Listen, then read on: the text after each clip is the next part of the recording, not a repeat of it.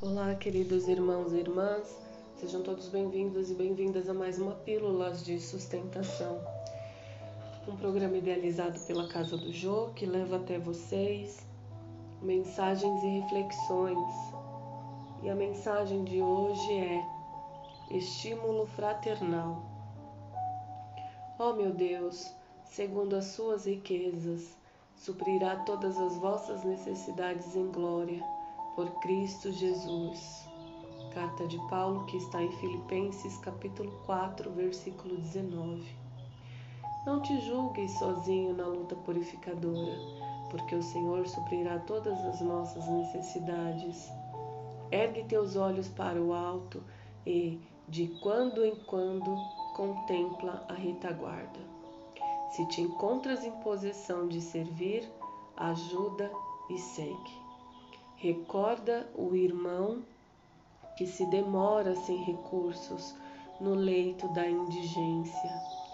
Pensa no companheiro que ouve o soluço dos filhinhos sem possibilidades de enxugar-lhes o pranto. Detente para ver o enfermo que as circunstâncias enxotaram do lar. Para um momento, endereçando um olhar de simpatia, a criancinha sem teto. Medita na angústia dos desequilibrados mentais, confundidos na eclipse da razão. Reflete nos aleijados que se algemam na, na imobilidade dolorosa. Pensa nos corações maternos, torturados pela escassez de pão e harmonia no santuário doméstico interrompe de vez em quando o passo apressado, a fim de auxiliares o cego que tateia nas sombras. É possível então que a tua própria dor desapareça aos seus olhos. Se tens, se tens braços para ajudar e cabeça habilitada a refletir no bem dos semelhantes, és realmente superior a um rei que possuísse um mundo de moedas preciosas, sem coragem de amparar a ninguém. Quando conseguires superar as tuas aflições para criares a alegria dos outros, a felicidade alheia te buscará onde estiveres, a fim de improvisar a tua aventura.